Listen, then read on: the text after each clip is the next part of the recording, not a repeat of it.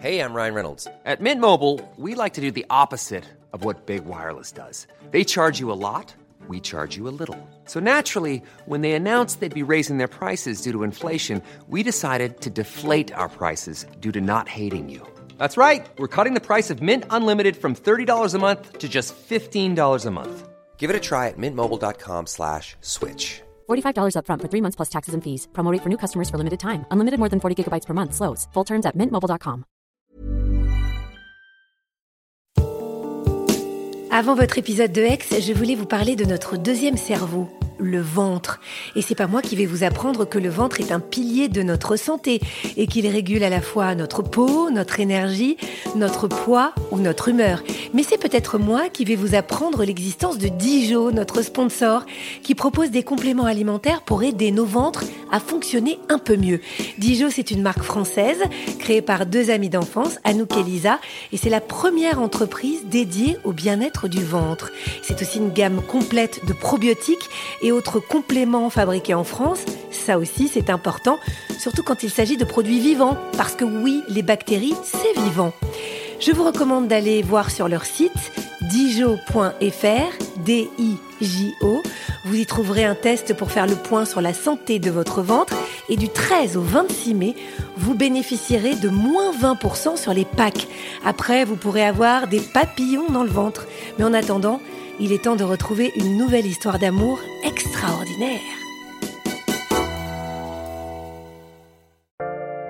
Bonjour, je suis Agathe Le Caron. Bienvenue dans Ex, le podcast qui vous parle d'amour au travers d'histoires toujours extraordinaires.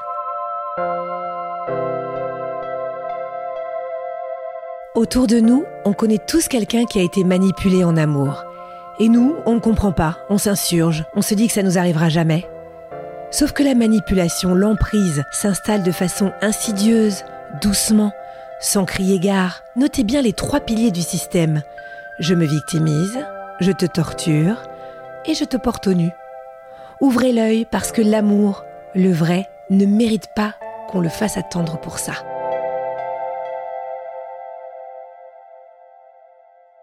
On est en février 2009, j'ai 18 ans et je suis en première année d'études. Je suis dans un bar avec des copines lors d'une soirée étudiante et un jeune homme vient m'aborder. On parle en anglais avec lui pendant 30 minutes, il est super sympa, on échange nos prénoms, il s'appelle Pierre Nathan. Il est étudiant à Sciences Po, il rentre d'un échange en Corée du Sud et à ce stade en fait je suis déjà hyper impressionnée qu'un mec comme ça s'intéresse à moi. Sciences Po pour moi c'était vraiment euh, une école inaccessible, c'était euh, l'élite et euh, moi à ce moment-là je débarquais d'un lycée à Avignon je monte à la capitale, je suis dans une école de traduction et euh, voilà, euh, ce mec là qui est brillant, euh, qui vient d'un espèce de petit milieu bourgeois parisien, qui a fait Sciences Po, qui s'intéresse à moi, je... vraiment ça m'impressionne.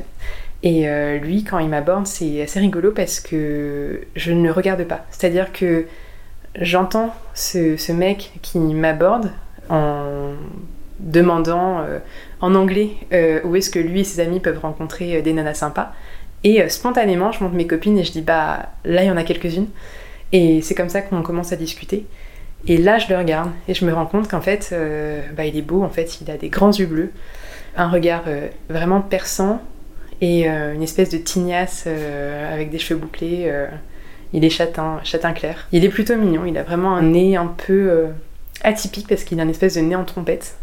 Et surtout il a une façon de parler, beaucoup de confiance en lui, une aisance mais sans être snob ni pédant, il est magnétique en fait. 15 jours plus tard, on a notre premier date, euh, ça se passe hyper bien. Donc notre histoire commence là. Je pense qu'au début, euh, je prends les choses assez euh, légèrement parce que voilà, j'ai encore une fois, j'ai 18 ans, je suis en première année, je découvre un peu la vie. Je cherche pas du tout une relation et en plus, quelques semaines plus tôt, je disais à un ami qui était en couple depuis longtemps, mais attends, on a 18 ans, qu'est-ce que tu vas te mettre dans une relation? On est là pour profiter de la vie, pour découvrir plein de choses. Puis en fait, au fur et à mesure, progressivement, il prend une place dans ma vie. C'est-à-dire qu'on se fait des dates hyper agréables, on se fait des longues promenades, on discute pendant des heures. Au fur et à mesure, je me confie à lui, il se confie à moi. Et en fait, tout de suite, comme il est très érudit, il lit énormément, il lit sur tout, il lit sur la psychologie, et en fait, il m'explique plein de choses sur mon comportement, il m'explique euh, euh, pourquoi je réagis comme ça, les mécanismes un petit peu euh, psychologiques, mais sur ça et sur plein d'autres choses. progressivement, il devient tout pour moi. C'est-à-dire que moi, je suis donc en première année d'études, donc j'ai des amis, mais c'est pas des amis de très longue date non plus. Et bah, lui s'impose en fait comme la personne qui est tout pour moi. C'est-à-dire, il devient mon confident, c'est mon amoureux. Je commence un petit peu à me projeter, mais doucement. Et surtout, je suis hyper fière d'être avec lui. C'est-à-dire que c'est un mec que je présente avec beaucoup de fierté, comme il est super sympa, euh, il est brillant, euh, c'est trop la classe de dire que mon mec est à Sciences Po. Euh, et, surtout, je, au fur et à mesure, dans ma tête, c'est un peu un essai de conte de fées. On s'est rencontrés à 18 ans, grandi ensemble, c'est génial.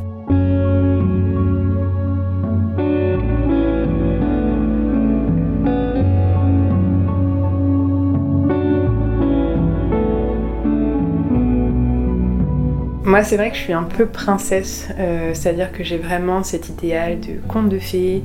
Je veux marier avec une grande robe blanche, euh, je veux un grand mariage, je veux des enfants. Et même, je pense qu'à cette époque-là, je m'idéalise en tant que femme au foyer. C'est-à-dire que je veux être là euh, pour mes enfants, pour mon mari, un peu brivante de camp dans Desperate Housewives. Alors même que moi j'ai grandi dans l'idée qu'il faut être indépendante, qu'il faut faire des études, qu'il faut justement pouvoir euh, vivre en toute autonomie, euh, mais je sais pas pourquoi, c'est l'idéal que j'ai euh, à ce moment-là. Donc petit à petit, comme ça, ça se construit. Quand on se confie justement, il me raconte que son père le maltraitait verbalement, que pour lui, voilà, c'est un blocage qu'il essaye de, surmonter. Mais à côté de ça, voilà, il est hyper drôle, il est ambitieux, il est brillant, il fait plein de choses, et il fait de l'hypnose aussi, justement, pour dépasser ses blocages liés à l'enfance. Lui me fait découvrir son milieu parisien bourgeois, je rencontre ses amis, lui les miens, tout se passe très bien. Après Sciences Po, parce qu'il avait 3 ans de plus que moi. Donc euh, quand je le rencontre, il est déjà en quatrième année. Après Sciences Po, il a accepté pour un Master's P à HEC. Du coup, je suis hyper admiratif. Enfin, je veux dire, le, mec, il a fait euh, Sciences Po, HEC. Pour moi, c'est inaccessible. Et je me dis, mais mon Dieu, euh, qu'est-ce qu'il est brillant cet homme. Je vis dans un rêve. Je me dis que j'ai vraiment rencontré l'homme parfait. Donc après, moi, je pars en Erasmus. Lui, il va faire un stage à Madrid. Mais malgré la distance, je trouve que c'est super bien qu'on puisse concilier nos ambitions mutuelles parce que, encore une fois, moi j'avais pas envie forcément d'être en couple dès mes 18 ans. Ça m'est tombé dessus et je trouvais ça bien, mais je trouvais ça important aussi qu'on ait chacun, bah, qu'on construise notre vie euh, un petit peu professionnelle euh, en devenir.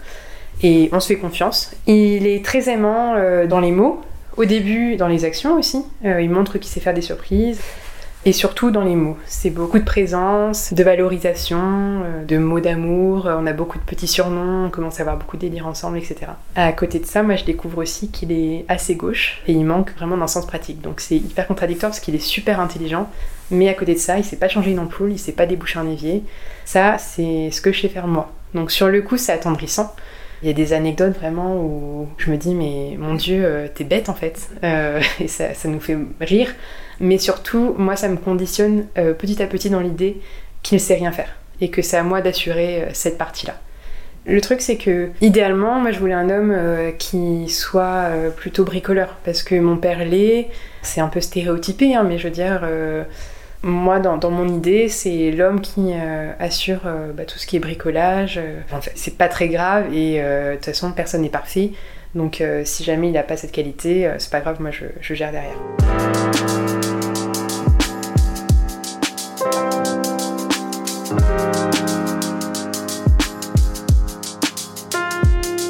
À côté de ça, il y a quand même des choses qui me dérangent au fur et à mesure. Notamment, un jour, euh, mon père vient faire des travaux dans mon appartement. Je pense qu'à ce moment-là, on habitait ensemble. Quoi qu'il en soit, Pierre Nathan était là. Et mon père commence à faire les travaux et Pierre Nathan m'a pas décroché de sa console pour l'aider. Moi, ça m'a choqué parce que dans ma famille, euh, on met facilement la main à la pâte. Enfin, tout simplement, on est poli, on est bien éduqué, et euh, si on voit quelqu'un en train de faire une, une tâche, en fait, on, on, va proposer notre aide. Je suis assez énervée parce que, franchement, ça me fait honte. Et là, Pierre Nathan m'explique que, mais tu comprends, euh, moi quand j'étais petit, euh, lorsque j'aidais mon père et que je faisais une erreur, bah, mon père en fait il s'énervait, il m'insultait et, je m'en prenais dans tous les sens. Donc en fait maintenant, euh, bah, je préfère pas aider parce que j'ai tellement l'habitude qu'on s'en prenne à moi qu'en fait maintenant je préfère pas aider, c'est un réflexe finalement de, de ne pas aider. Bon ok. Euh, ensuite, dans les choses qui me dérangent un petit peu, c'est que quand on passe trop de temps euh, l'un avec l'autre, par exemple quand on commence à passer des week-ends ensemble, il, a besoin de partir, il a besoin de se ressourcer, donc il rentre chez ses parents qui habitent également à Paris. Il m'explique qu'il est dans sa tête, qu'il a besoin euh, de moments pour lui. Donc je m'habitue voilà, à, ces moments. Par contre, sexuellement, très rapidement, il se passe plus grand chose. Moi, je suis assez surprise de la situation, parce que c'est quelque chose au début de notre relation qui se passe bien. Donc euh, j'essaye de lui parler de ce sujet, je lui demande s'il a des fantasmes, en fait j'essaye un peu de pimenter notre relation, parce que petit à petit en fait euh, on passe plus de moments euh, à se câliner devant la télé qu'à faire l'amour en fait. Donc je lui en parle. Et c'est pour ça que je lui demande s'il a des fantasmes en fait, je me dis voilà, je vais essayer de, de lui faire plaisir, de raviver un peu la flamme à ce niveau-là, sachant qu'à côté de ça tout se passe très bien, on est hyper complices, on s'aime beaucoup. Et un jour, il se confie à moi, il est hyper honteux. Et il me dit, euh, voilà, je suis pas normale, euh, je suis attirée par des pratiques BDSM. Par exemple, avoir les yeux bandés, avoir les mains attachées, des choses comme ça. Et alors moi, j'étais pas du tout dans ce milieu-là. Je connaissais vraiment rien à ça. Mais j'avais entendu parler de Fifty Shades of Grey. et je lui dis, bah écoute, il n'y a rien d'anormal à ça. Enfin, si tu veux, on peut essayer. Si ça me plaît, euh, tant mieux. Si ça me plaît pas, bah, c'est pas grave, on aura essayé. Mais euh, je veux que tu sois épanoui et vraiment ne pense pas que tu es anormal parce que euh, chacun a des fantasmes différents et tu es une personne tout à fait normale. Je te connais, je sais que tu es un mec bien. Et finalement, en fait, on n'essaye rien parce que il me dit que rien que de m'en parler, ça lui est passé. En fait, il pense que c'était juste une lubie comme ça et que en fait, de l'avoir exprimé, finalement, ça a éteint un peu le désir qu'il avait d'essayer. Et euh, moi, de temps en temps, je ramène quand même le sujet euh, de l'absence de sexe dans notre relation. Euh, et là, il me dit bah, qu'il faut que j'arrête de lire les magazines féminins, il faut que j'arrête d'écouter mes copines, et que chacun a son rythme, qu'il n'y a pas de normalité, que chaque couple est différent. Et que peut-être que si mes amis le font plus, c'est parce qu'il y a moins d'amour dans leur couple. Et que nous, on s'aime justement d'un amour suffisamment pur et qu'on n'a pas besoin de ça en fait. nous, on est hyper fort et on n'a pas besoin de compenser avec du sexe.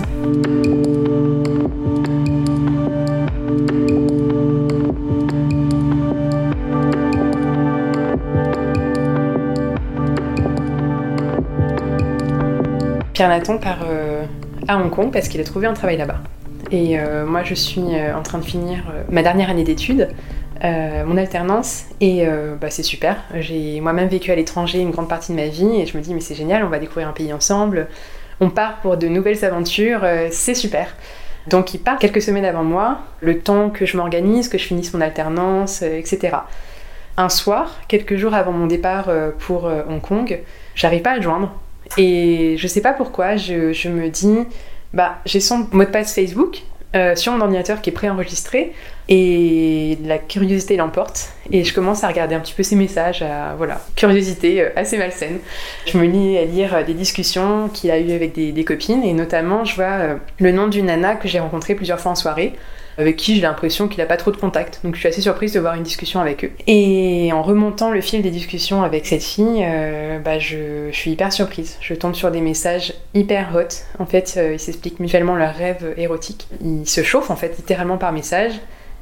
Et le dernier message c'est Tu fais quoi là? Rien. Ok, j'arrive. Et la conversation se termine là-dessus.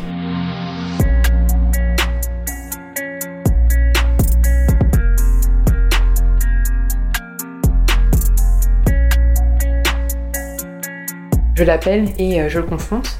Et il me dit mais il s'est rien passé du tout. C'était juste un jeu en fait. C'était un jeu entre eux qu'ils avaient. Euh, évidemment qu'il s'est rien passé. De toute façon, euh, elle ne lui plaît pas. qu'il était avec moi. Et c'est surtout aussi qu'il testait son pouvoir de séduction. Il dit qu'à ce moment-là, il teste son pouvoir de séduction parce qu'il n'a pas trop confiance en lui. Et c'est vraiment un jeu. Il faut remettre la situation dans le contexte. J'ai fait mes cartons. J'ai pris mes billets d'avion. Mon alternance, elle se termine et j'ai rien derrière. En fait, ma vie, elle est à Hong Kong avec lui, et j'avais vraiment besoin de le croire. Donc euh, je me suis dit, c'est plusieurs années auparavant, parce que ce message il est remonté peut-être à notre première ou deuxième année de relation, je me dis peut-être qu'il n'était pas encore amoureux, donc je balaye tout ça sous le tapis, et je le rejoins à Hong Kong. À Hong Kong, le début il est un peu tendu parce que Pierre avait un travail mais pas moi. J'ai mis deux mois à en trouver et il s'agace que je ne travaille pas, que je ne gagne pas d'argent. Donc dès que j'en trouve un, ça va quand même mieux. Mais il y a quand même des petites choses qui me dérangent, notamment le fait qu'il s'enferme très longtemps dans la salle de bain, et surtout j'ai remarqué qu'il ferme la porte à clé. Donc je suis assez surprise, je lui dis écoute, euh, je comprends pas pourquoi tu fermes la porte à clé, euh, on est juste tous les deux dans, la pièce, je vais pas euh, ouvrir la porte et te regarder aux toilettes. Et là il me raconte encore une fois que c'est lié à son enfance. Il me dit, tu sais, quand j'étais petit, c'est le seul endroit où je pouvais m'enfermer et échapper aux cris et aux insultes de mon père. Donc forcément, bah, qu'est-ce que vous voulez dire à ça? Moi, euh, j'avais de la peine pour le petit garçon qu'il était. Et surtout, de mon côté, j'ai eu une enfance hyper heureuse et super aimante, donc euh, je ne peux pas juger en fait.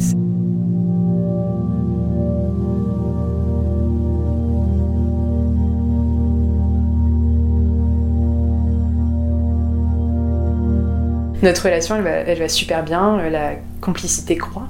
Et euh, comme on est tous les deux à Hong Kong, loin de nos familles, loin de nos amis, forcément, ça nous rapproche aussi. Il devient mon univers, il devient mon tout, c'est à la fois mon meilleur ami, mon confident, mon conseiller également.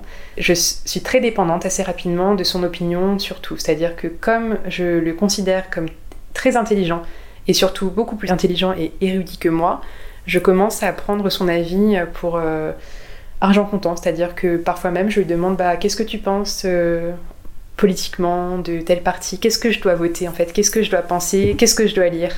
En fait, euh, c'est vraiment comme un mentor pour moi, c'est mon référent euh, intellectuel. Donc très rapidement, je me repose sur lui pour me faire une idée de ce qui m'entoure, même une, idée des gens également, parce que je me dis mais il comprend si bien le monde, donc il doit aussi voir des choses que je ne vois pas autour de moi. Il est hyper tendre, on est super complices, c'est-à-dire que quand on est ensemble, c'est vraiment, il me, couvre d'amour, c'est-à-dire que il m'appelle par euh, un milliard de petits noms. Euh, le soir, euh, presque, enfin, il me, il me borde en fait quand, quand je vais me coucher, qu'il se couche par exemple après moi. Enfin, c'est hyper tendre. Dans la tendresse, on passe beaucoup de moments ensemble à regarder bah, des séries. on a nos petites habitudes, les restos qu'on aime bien. On fait beaucoup de, de take-out. Enfin, par exemple, quand on regarde beaucoup euh, Faites entrer l'accusé, les replays de Faites entrer l'accusé, et euh, on s'invente une petite choré euh, pendant le générique. Donc à chaque fois que le générique est lancé, on fait une choré mutuelle et on se fait une compétition de choré. Donc en fait, on a beaucoup de complicité.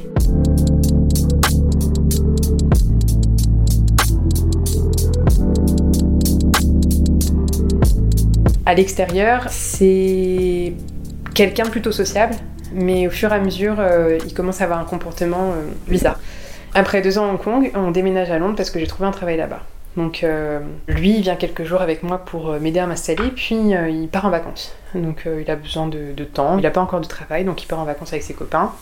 Lorsqu'il rentre à Londres, il décide de pas travailler et il se dit, tu sais quoi, c'est le moment où je vais apprendre le code, je vais apprendre à coder. Je vais monter un business et je vais créer une application que je vais revendre super cher.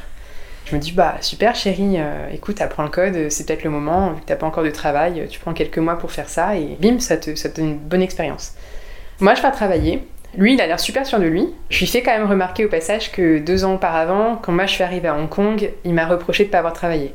Et là, par contre, ça le dérange pas, lui de ne pas travailler et d'être à ma charge. Et il s'excuse platement, il me dit Bah ouais, je suis vraiment désolée, euh, je pense qu'à ce moment-là, j'étais stressée. Parce que quand j'étais petit, euh, on manquait d'argent et pour moi, euh, le peur de manquer d'argent, c'est un peu un traumatisme. Sauf que moi, je pars le matin travailler, lui, il est au lit, je rentre euh, du travail, il est sur la console. Mais il me dit voilà, qu'il a vachement bossé entre temps, et puis lui, il bosse hyper rapidement, donc il avance vachement. Voilà. Une fois son application finie, et eh ben en fait, elle est médiocre, elle marche pas du tout, elle est invendable, elle, ne, elle ne, sert à rien. Donc c'est un échec, il doit se résoudre à trouver du boulot. Lui, il fait de la finance d'entreprise et on est à Londres. Il a des super diplômes, donc euh, en théorie, je me dis, bah, ça va se faire en un claquement de doigts. Sauf qu'il m'explique que le chasseur de tête lui dit euh, qu'il lui manque une certification pour travailler en Angleterre. Euh, là, je suis hyper étonnée, je lui, dis, avec le nombre de Français qui travaillent en finance à Londres, c'est quand même bizarre que tu aies besoin d'une certification comme en font les autres. Et là, il s'énerve, il supporte pas que, que, je le remette en question. Là, en termes de travail, c'est simple, en 3 ans et demi à Londres, il a bossé en tout et pour tout 18 mois. Il fait pas grand chose, il se lève tard, il passe son temps à jouer à la console, il a envie de rien. Au début, il trouve des excuses, puis au fur et à mesure, il s'embarrasse même plus avec ça. Il a d'autres ambitions. Il a envie de devenir écrivain. Donc il commence à écrire un livre. Puis d'un coup, il décide qu'en fait, euh, il veut devenir acteur. Donc il prend des cours de théâtre. Mais jamais, en fait, il va passer l'étape du dessus. Jamais il va envoyer un manuscrit à une maison d'édition. Jamais il va passer des, des castings parce qu'il me dit qu'il n'est pas prêt. Moi, je le vois déprimé et en fait, euh, j'ai qu'une envie, c'est qu'il soit heureux. Donc, euh, même si je suis une personne ambitieuse, que j'ai envie qu'on ait les moyens pour vivre confortablement, tout ce que je veux, c'est son bonheur. Et je le soutiens à fond quand il a un projet parce que je suis heureuse qu'il a un projet, je suis heureuse qu'il a un moteur, je suis heureuse de voir ses yeux pétiller quand il a un rêve, justement. Et des rêves, il en a beaucoup. Moi, c'est l'homme de ma vie. Et surtout, euh, il est super convaincant. C'est-à-dire qu'il a tellement d'arguments. Il m'explique par A plus B qu'il est doué en écriture, puis par A plus B qu'il est doué en théâtre. Donc euh, à chaque fois qu'il a un projet, moi j'y crois parce que pour moi, il est tellement brillant qu'il est capable de tout, que tout est à, sa portée euh, et, il peut devenir ce qu'il veut. Et je veux vraiment lui insuffler ça, je veux lui dire bah, que je crois en lui et que s'il a un projet, bah, je suis derrière lui, je suis là pour le soutenir. Pour moi, tant qu'il est heureux, c'est ce qui compte. Et puis en plus, financièrement, il participe quand même au loyer. Donc euh, ça, c'est grâce à mes parents, en fait, ils m'ont toujours dit, euh, écoute, il peut faire euh, ce qu'il a envie. Par contre, toi, tu payes la moitié du loyer et lui paye la moitié. Il me dit qu'il a de l'argent de côté.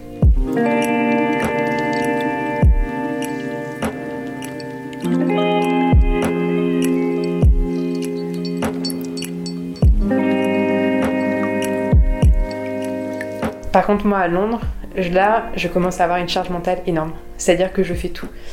Et il me dit, mais t'as qu'à me dire si tu veux que je fasse quelque chose, mais dis-moi ce qu'il faut que je fasse. Sauf qu'en fait, il sait rien faire.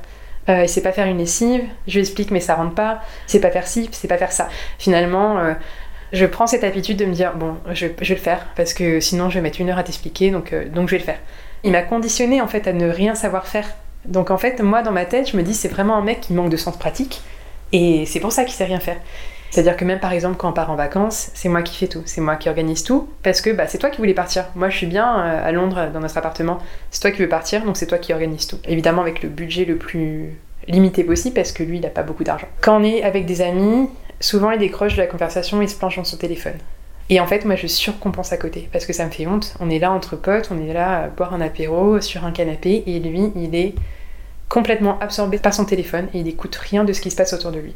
Et je me dis, mais on dirait un autiste, vraiment, euh, c'est pas du tout la personne que j'ai au quotidien en fait. Là, je, voudrais qu'on voit à quel point il est brillant, j'ai envie qu'il brille en fait, j'ai envie que les autres le voient tel que moi je le vois. Quand on est chez mes parents, c'est pareil, il a un comportement euh, qui est anormal en fait, il dort super tard le matin, il râle quand on fait des activités, il se sert dans les frigos à n'importe quelle heure.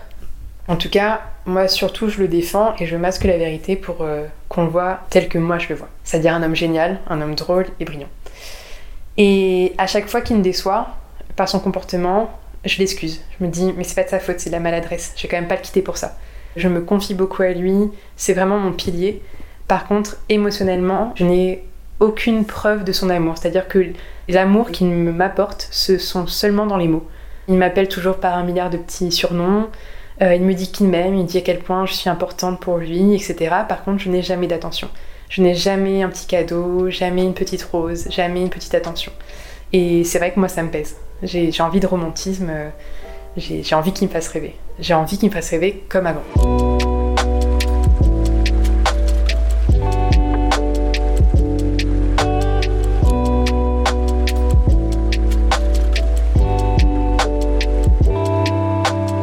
Un jour, je suis sur son MacBook et je tombe sur un texto étrange. Manifestement, il s'adresse à une escort girl et il a l'air de booker un rendez-vous. Du coup, je fouille un petit peu, je vais dans ses mails et je vois des mails assez vieux qui datent où il demande un rendez-vous à une escort.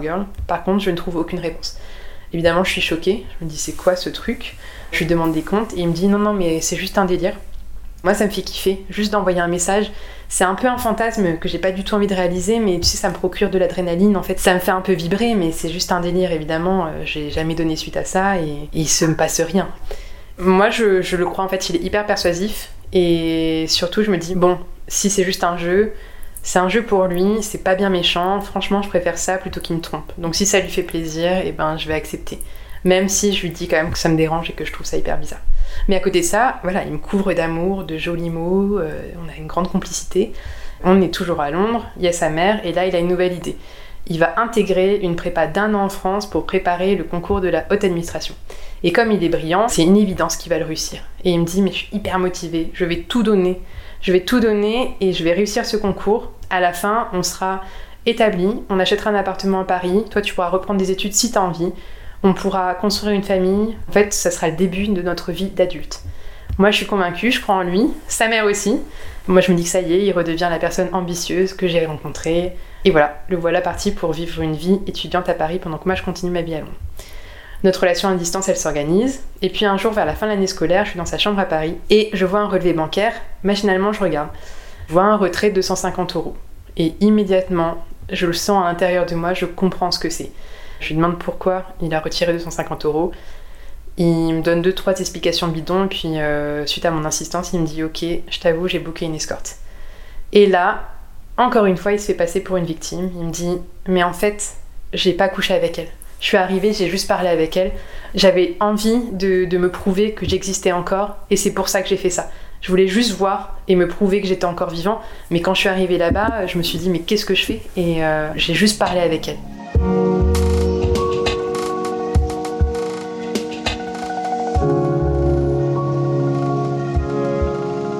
Ça me blesse beaucoup euh, et surtout là je me dis mais je comprends pas t'as pas de libido. À ce moment-là on fait toujours pas l'amour on doit faire l'amour à peu près une fois par trimestre et en plus quand on fait l'amour il ferme les yeux. Et je m'étais dit c'est juste un homme qui n'a pas de libido c'est comme ça. Et il faut rappeler que moi je l'ai rencontré à 18 ans donc j'avais pas de référentiel de couple. Et il m'a surtout expliqué que c'était normal que c'était comme ça que tous les couples sont différents et là, euh, voilà, je me dis, c'est dingue. Euh, finalement, je, découvre en fait que mon, mec a une libido et qu'il a d'autres envies. Moi, j'avais plein de certitudes. Je m'étais dit, euh, c'est une évidence, le mec, si mon mec me trompe, mais je le quitte tout de suite, il va s'en mordre les doigts. Et non, la réalité, c'est que moi, quand je suis trompée, et eh ben là, je suis prise d'une peur panique. En fait, je me dis, mon Dieu, il a plus envie de moi, je suis pas assez bien pour lui. Et je me dis, mais il faut absolument que je lui prouve que je peux être aussi désirable que, que les femmes qui le font fantasmer. Et au lieu de, fuir, en fait, au contraire, je, redouble d'attention et je me dis, il faut absolument que je lui montre que je suis là et que, et que je suis la bonne, en fait. Il me convainc que ça n'arrivera plus jamais.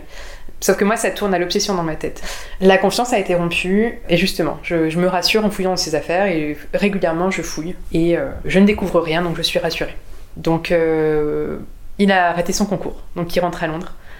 Et puis là, il commence à consommer du cannabis parce qu'il me dit que ça le déstresse. Il me demande même de l'aide pour euh, fabriquer ses cookies à la bœuf, alors que même moi, j'en consomme pas. Mais euh, je l'aide parce que je me dis, bah si ça l'aide de consommer ça, si ça le déstresse, et eh ben tant mieux, c'est bon pour lui alors. Un an après la première infidélité, euh, non consommée soi-disant, je refouille dans son téléphone et là, je découvre un texto incriminant. Donc, je lui demande de se connecter à son compte bancaire pour euh, avoir la preuve qu'il m'a bien trompé. Et là, il m'avoue. Il m'avoue, ok, ça m'est arrivé à nouveau, je suis allée voir une escorte. Mais en fait, euh, c'est pas vraiment de la tromperie. Il m'explique que c'est pas vraiment trompé parce que comme elles sont payées, il y a aucun sentiment derrière. Donc, euh, bon, ok, c'est pas cool, mais c'est pas vraiment une infidélité. Sauf que moi, c'en est trop, là, je le quitte. Je lui dis que je me mérite mieux que ça, je lui dis c'est pas normal, je... on arrête là. Et en fait, là, il se jette littéralement à mes pieds. Il m'implore. On pleure tous les deux. Moi, évidemment, je suis au plus mal. Et il m'implore, il me dit C'est bon, tu sais quoi, là, je viens de me prendre la claque de ma vie. T'es la femme de ma vie, je ne veux pas te perdre. Je veux pas vivre sans toi. Et j'ai compris, en fait, j'ai compris mes erreurs. ça fait des années que tout tourne autour de moi. Cette fois, c'est toi qui vas être au centre de notre couple. J'ai compris que j'ai merdé.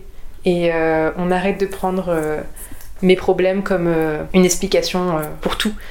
Et en fait, là, on, on fait l'amour passionnément. Et je me dis, ah, c'est peut-être le déclic en fait qu'il lui fallait, c'est peut-être euh, l'électrochoc. Donc euh, je lui précise quand même que j'ai 27 ans, que j'ai des projets d'avoir des enfants, une famille, et que là c'est le moment, que s'il n'est pas prêt, c'est le moment de finir cette relation, de me laisser partir, que justement s'il m'aime, il doit me laisser poursuivre mon chemin si lui n'a pas les mêmes ambitions.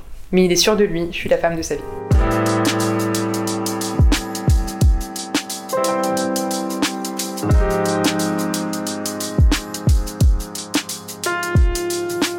Je trouve ensuite un travail à New York, donc on déménage là-bas.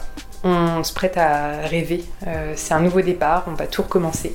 Il va trouver un travail là-bas et tout va être génial. À New York, on fait nos 10 ans de relation. Il me demande de choisir une bague de fiançailles, donc ça me conforte dans l'idée que la relation euh, se dirige vers euh, là où je veux qu'elle aille. Ensuite, il rentre en France. Il a toujours pas trouvé de travail, donc il a besoin de renouveler son visa.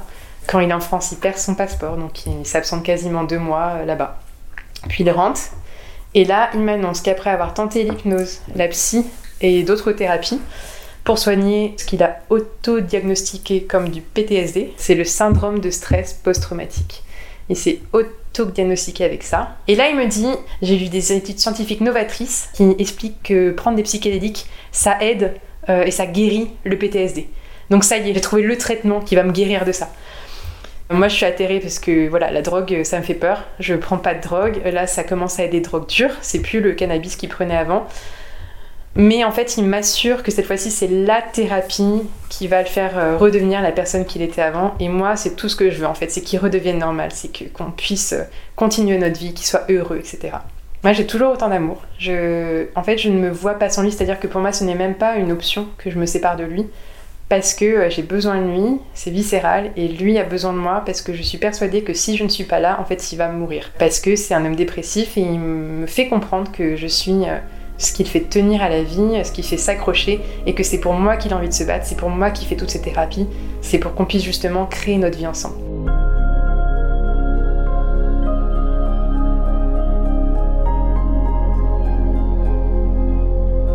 Mon entourage, je le tiens vachement à l'écart parce que, en fait, euh, J'essaye de me confier à des amis. J'aborde une fois le, thème de l'infidélité.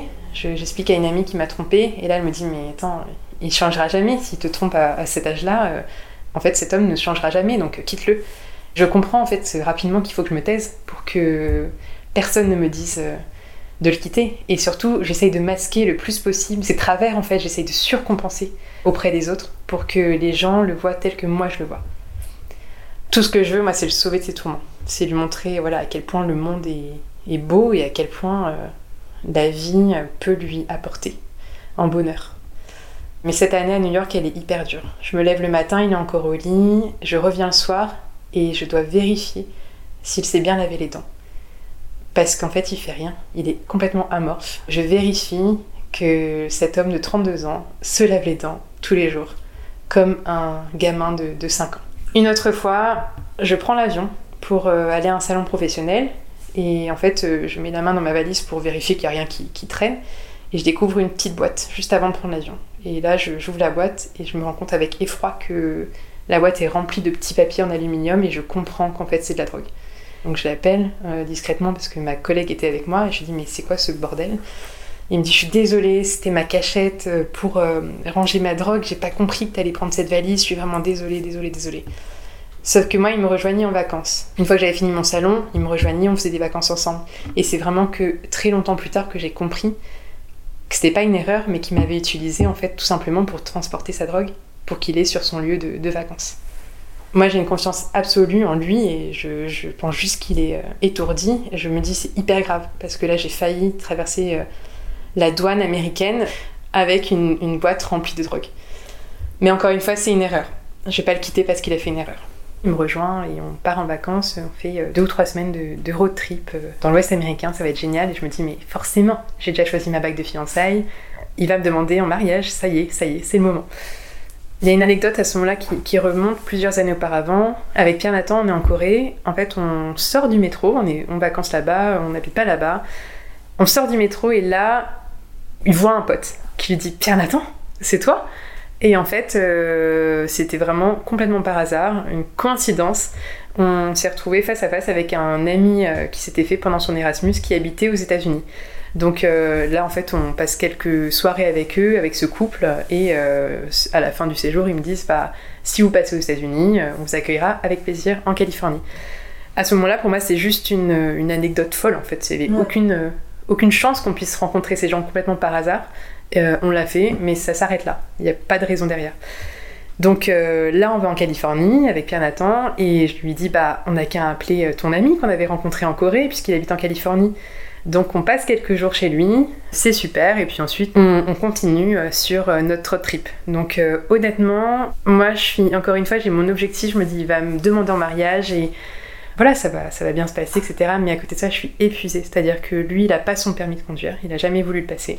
Donc je suis là toute seule à conduire. Il veut pas non plus m'aider à organiser le voyage, donc euh, la journée je conduis et le soir je cherche euh, un hôtel pour euh, le lendemain. Donc c'est vrai que je suis complètement épuisée. Et la demande en mariage ne vient pas. les jours passent, on voit des paysages magnifiques et il n'a toujours pas fait sa demande et je commence à me demander si elle va vraiment arriver. On est à Las Vegas, et là j'ai une pulsion, je, je veux aller fouiller dans son téléphone. Et malheureusement, je trouve un énième texto qui me suggère que qui m'a trompé euh, l'été euh, avec euh, une prostituée à nouveau.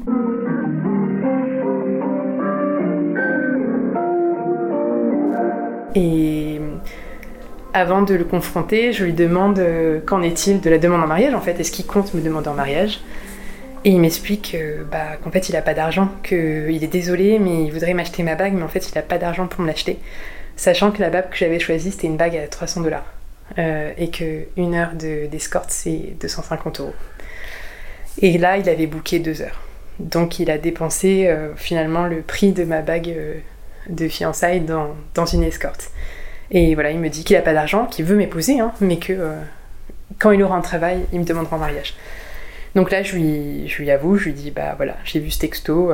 et là, il change de discours. Ah, mais en fait, tu sais quoi, je suis pas prêt. Je me rends compte que je suis pas prêt pour le mariage. Qu'est-ce qu'on fait? Bah qu'est-ce qu'on fait Pierre Nathan? Bah on se sépare en fait. Enfin, qu'est-ce que tu veux là? C'est fini, moi je vais pas accepter à nouveau ça. Enfin là vraiment je commence à comprendre que tu te fous ma gueule donc, euh, donc on va s'arrêter là. Le lendemain on traverse euh, la vallée de la mort, ça s'invente pas. euh, on ne se parle pas, c'est hyper froid. Et euh, donc on... encore une fois c'est un homme qui ne sait rien faire, c'est un homme qui n'a jamais organisé le moindre voyage, la moindre sortie. Et là d'un coup il me dit bah il y a une gare à 300 km, tu peux me déposer là-bas. Et en fait, je vais aller rejoindre euh, le pote chez qui on était en début de séjour. Donc d'un coup, l'homme qui ne sait rien faire, euh, là, euh, il sait se sauver de la situation.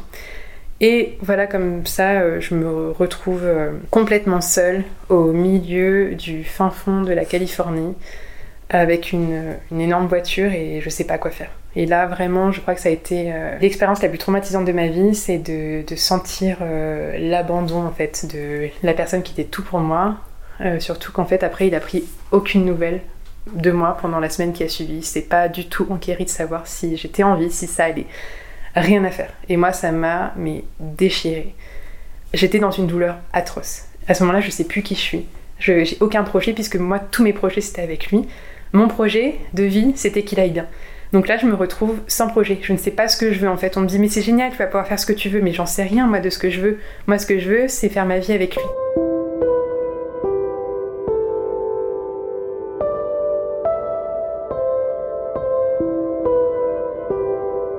Quand je le revois enfin à l'aéroport, euh, je me dis, bon, c'est quand même euh, la personne la plus importante de ma vie. Il a merdé, c'est sûr, mais je vais être mature, je vais lui pardonner.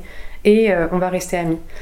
Et on retourne dans notre appartement à New York. il dort dans la chambre d'amis. Et là, intimement, enfin, je veux dire, émotionnellement, on n'est plus en couple, il ne se passe plus rien. Mais en fait, moi, ça me rassure de l'avoir quand même dans ma vie. On reste un mois de plus à New York avant de partir définitivement. Et euh, je me rends compte qu'il a un discours qui n'est pas cohérent. Il me raconte des petits trucs bizarres. Et je me dis mais c'est bizarre, pourquoi il me raconte ça? J'ai l'impression qu'il me ment alors qu'il a aucune raison de me mentir puisqu'on n'est plus en couple.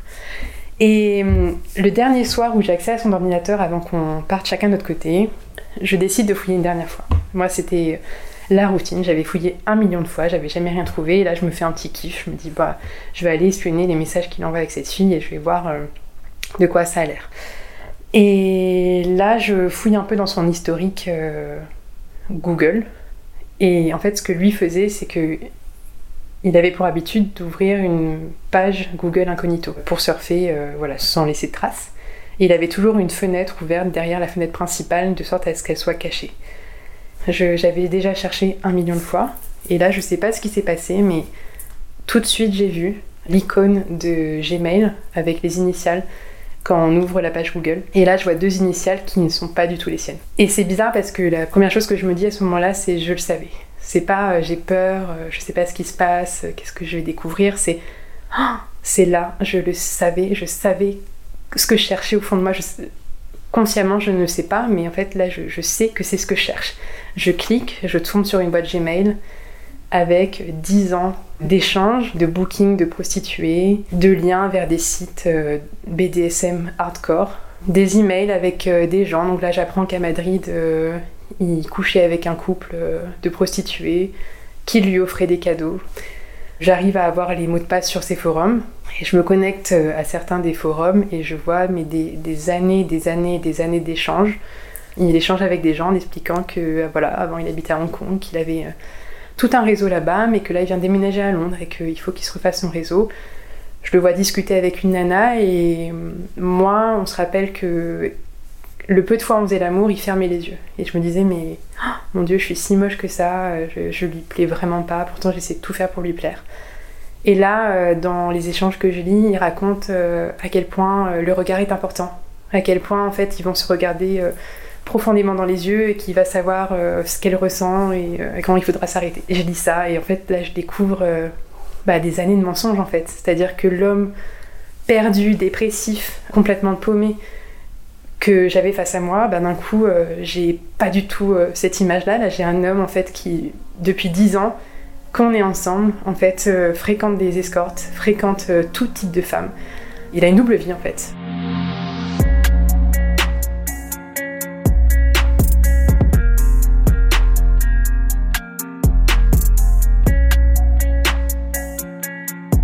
Je lis des choses que j'aurais préféré ne pas lire, sur des pratiques. Euh, je, lis ces descriptions de fantasmes qu'il envoie aux prostituées qu'il va rencontrer. Et surtout, je me rends compte qu'il y en a un paquet. Et je me dis, mais il a pas d'argent, il travaille pas, c'est moi qui paye tout à New York, c'est moi qui, qui, paye notre loyer, notre nourriture, et d'ailleurs on fait pas grand chose parce que on n'a plus d'argent en fait à la fin du mois pour, pour faire des loisirs. Et là je vois que le, mec il dépense sans compter 200, 300, 400, 500 dollars par-ci, par-là. Et je... la sensation que j'ai à ce moment-là, c'est euh, vraiment un trou noir. C'est-à-dire que J'étais euh, dans un appartement complètement vide parce qu'on le quittait le lendemain et j'étais là par terre avec son ordinateur et d'un coup le monde autour de moi s'est effondré. C'est-à-dire que je savais plus ce qui se passait, c'est vraiment un, trou noir autour de moi. Je me suis vue dans une pièce où j'étais dans le noir absolu avec mon ordinateur.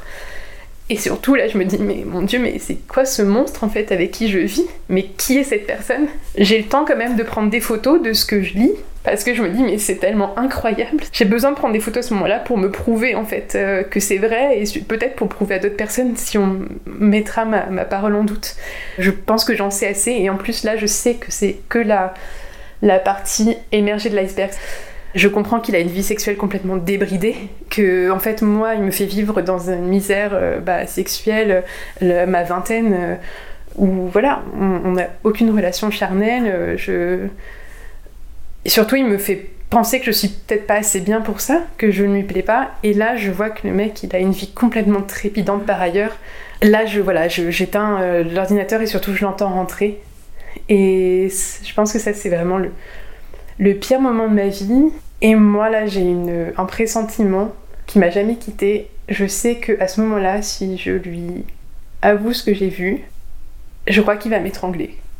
Je sais que Pierre Nathan, il a beaucoup de violence en lui, même si moi, il a jamais été violent avec moi. Mais en fait, là, je sais que si je lui dis ce que j'ai vu, si je lui dis que je viens de découvrir sa double vie dont personne n'est au courant, je sais qu'il va me tuer. Et j'en ai mais la conviction la plus profonde.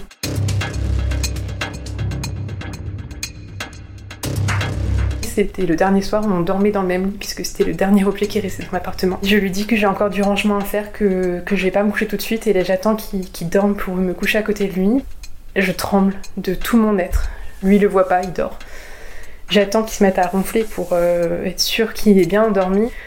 Là, c'est le moment où je dois tout savoir et je, vais voir son téléphone, je me lève, je fais le moins de bruit possible, je prends son téléphone, je vais dans la salle de bain et là c'est pareil, d'un coup je vois ce que je voulais voir ce que je n'avais pas réussi à voir jusqu'à présent. Je sais pas pourquoi ce soir-là tout se débloque. Je vois tous les messages archivés en fait dans son WhatsApp et tout ce que je cherchais était là. Et puis là, il est 3h du matin et son téléphone reçoit un message qui est une réponse à un message. Il n'y a pas d'historique, mais c'est une femme. Je vois une photo sur WhatsApp, c'est une femme et euh, elle parle en français. Je vais me coucher. Le lendemain, euh, je fais semblant euh, que rien n'est arrivé et je dis au fait, Hier, tu as reçu un message à 3h du matin d'une femme qui parlait français. C'est qui? Et là, il soupire et il me dit tout simplement Ah, oh, c'était au pique-nique de ta copine, tu sais, t'avais pas pu venir parce que tu travaillais. Bah, en fait, j'ai rencontré une nana là-bas et puis je sais pas, on s'est bien entendu, j'ai senti que je pouvais lui parler et en fait on, a couché ensemble. Et là c'est bizarre parce que la veille j'ai quand même découvert une double vie avec des escortes, enfin des choses quand même assez hardcore. Et là ça a été la phrase de trop, c'est-à-dire que ça a été comme si on enlevait la, carte tout en bas du, château de cartes en fait, tout s'effondre. Parce que moi il m'avait conditionné à penser que finalement les escortes n'étaient pas vraiment trompés et là, je découvre qu'il a couché avec une nana du milieu expatrié de New York. Et je me dis, mais en fait, il a couché avec une nana normale. Et je lui pose une dernière question. Je lui fais, mais pourquoi t'as juste pas pu être le Pierre Nathan que j'ai rencontré il y a 10 ans? Et là, il m'a dit, je pense, la phrase la plus vraie de notre relation. Il m'a dit, j'ai créé un personnage il y a 10 ans pour te plaire, parce que sinon tu ne m'aurais jamais regardé. Et en fait, j'ai compris que les 10 ans euh, voilà, qui venaient de s'écouler, il avait fait semblant d'être quelqu'un d'autre pour me plaire. Et voilà, moi je pense que je suis une personne assez équilibrée, assez normale en fait. Et je pense que j'étais son alibi, son alibi de normalité dans sa vie et que finalement être avec moi c'était un peu euh, finalement un gage de confiance. Là en fait je réalise que la personne avec qui j'étais depuis 10 ans, elle n'existe pas. En fait j'ai vécu avec un mensonge, cette personne n'existe pas et elle ne peut même pas manquer puisqu'elle n'existe pas.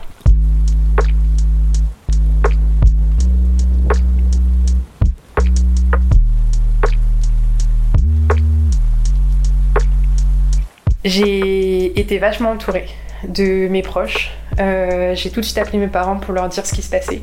Ils ont été d'un immense soutien. J'ai reçu énormément d'amour euh, de ma famille, de ma sœur, de mes cousines. Et la sororité a pris une place énorme dans ma vie. C'est-à-dire que j'avais un peu délaissé mes amitiés puisque Pierre Nathan m'apportait tout. Euh, qu'on habitait dans différents pays et en fait pour moi j'avais juste besoin de lui. Et là, d'un coup, j'ai ouvert la porte euh, à des amitiés très fortes. J'ai appris en fait à recevoir l'amour différemment. Et j'ai appris que en fait, l'amour amoureux, finalement, c'est pas euh, le seul amour qui existe. Et aujourd'hui, je, je, me nourris vraiment de ça.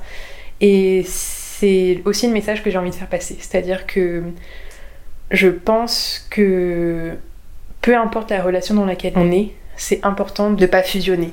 Évidemment, il faut que la personne avec qui on est soit la personne la plus importante, mais en fait, il faut surtout pas délaisser les amitiés. Il faut continuer à avoir un espèce de jardin secret, continuer à avoir une vie, et en fait, à pas tout mettre sur l'autre personne dans la relation, même si c'est une bonne personne, parce que évidemment, là, je suis tombée sur euh, quelqu'un de complètement psychopathe, mais euh, je pense que même dans une relation saine, c'est important de conserver des amitiés et de mettre ça en valeur. Et ce que je veux partager aussi, c'est que je voudrais faire passer le message que la manipulation peut prendre plusieurs formes.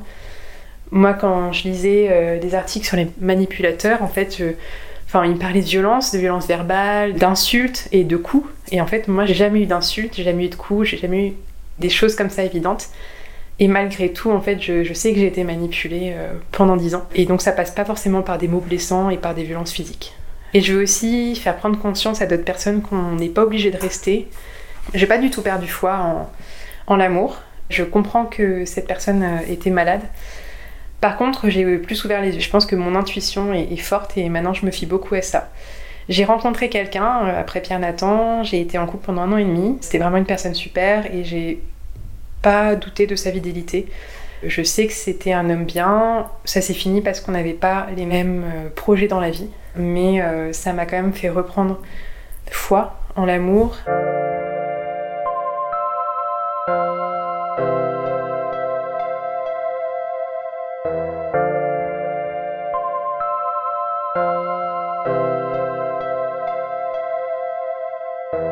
Moi aujourd'hui je suis hyper, euh, hyper heureuse, je me sens complètement équilibrée, j'ai la vie en fait que je voulais me créer, c'est-à-dire que j'ai une vie avec euh, des amitiés fortes, j'ai beaucoup d'amour autour de moi. Et professionnellement, j'ai des projets. Là, je vais très certainement euh, partir euh, en Thaïlande pour euh, faire le boulot de mes rêves parce qu'on m'a proposé un super boulot dont j'ai toujours rêvé et je suis en passe de concrétiser ça. Donc aujourd'hui, j'ai appris à savoir qui j'étais. J'ai appris à avoir mes propres projets, mes propres opinions. J'ai appris à me, à me suffire.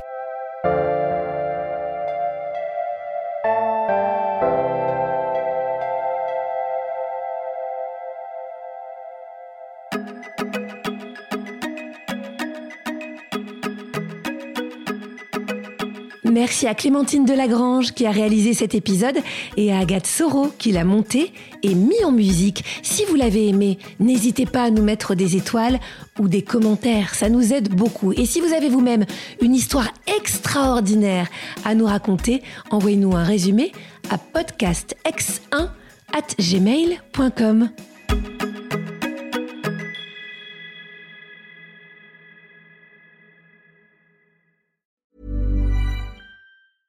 Mom deserves the best, and there's no better place to shop for Mother's Day than Whole Foods Market. They're your destination for unbeatable savings, from premium gifts to show-stopping flowers and irresistible desserts. Start by saving 33% with Prime on all body care and candles. Then get a 15-stem bunch of tulips for just $9.99 each with Prime. Round out Mom's menu with festive rosé, irresistible berry chantilly cake, and more special treats. Come celebrate Mother's Day at Whole Foods Market.